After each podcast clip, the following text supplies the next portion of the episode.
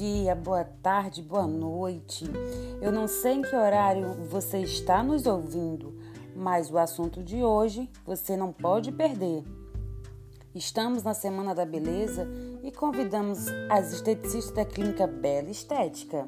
Meu nome é Janslena Ribeiro e venho aqui apresentar mais um podcast do Saúde, Beleza e Bem-Estar. Roda a vinheta.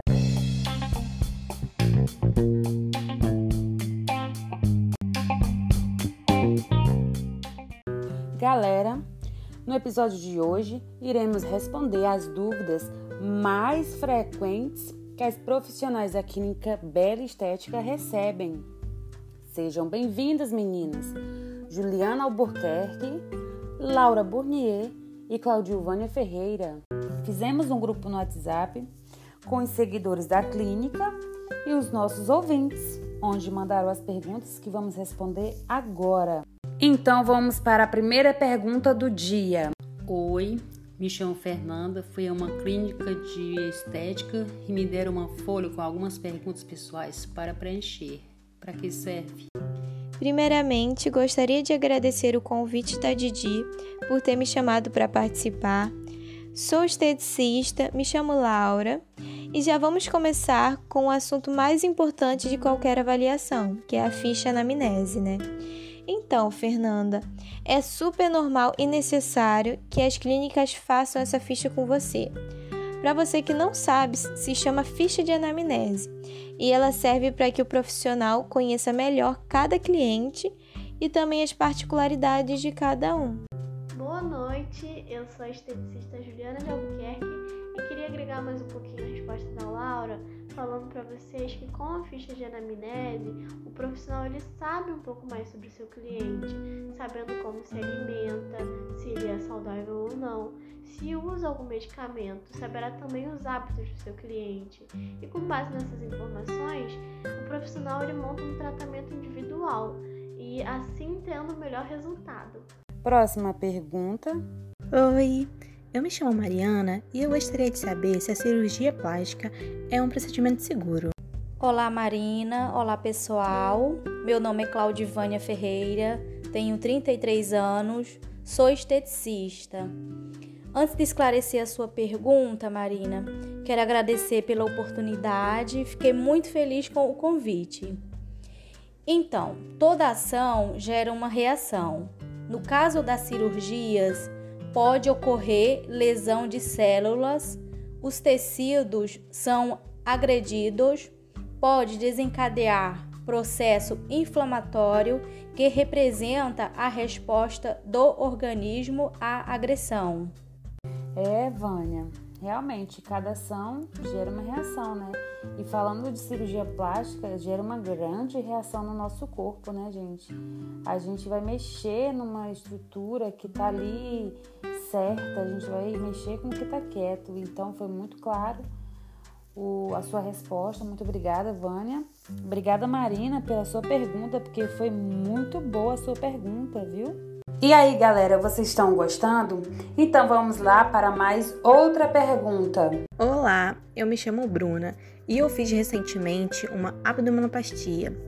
E eu tô passando por um processo de cicatrização, né? Mas eu tô sentindo dores e a região está bem avermelhada. Isso é normal? Oi, Bruna. Então, eu recomendo a você que você procure um profissional caso as dores ou a vermelhidão sejam excessivos, porque pode estar começando, sendo início de um processo inflamatório. Então, procure um médico e se certifique que está tudo bem. E vamos para mais uma pergunta. Oi, me chamo Lúcia e gostaria de saber para que serve a drenagem linfática manual no pós-operatório. Quando nos submetemos a uma cirurgia, a passagem de líquidos através da parede dos vasos sanguíneos fica maior.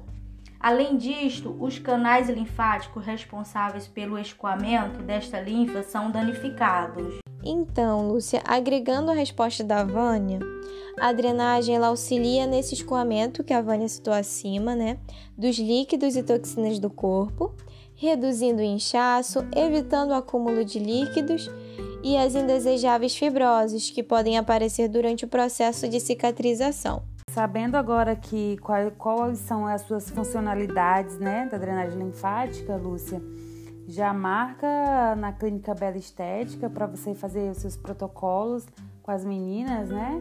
Que você vai gostar, porque o processo assim da drenagem no corpo é bem favorável. E vamos para mais uma pergunta, minha gente. Lembrando que vocês devem procurar sempre um profissional qualificado. Oi, me chamo Natália e gostaria de saber se é normal a drenagem linfática deixar hematomas. Oi, Natália, tudo bem com você? Linfática manual, ela não deixa e nem deve deixar nenhuma toma, muito pelo contrário. Ela auxilia o organismo a absorção de edemas e hematomas, por isso ela é tão indicada nos pós-operatórios. Eu espero tê-la ajudado.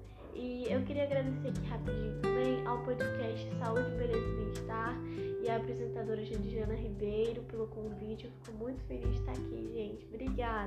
Natália, a sua dúvida foi bem, foi bem legal você perguntar se a drenagem linfática pode deixar hematomas.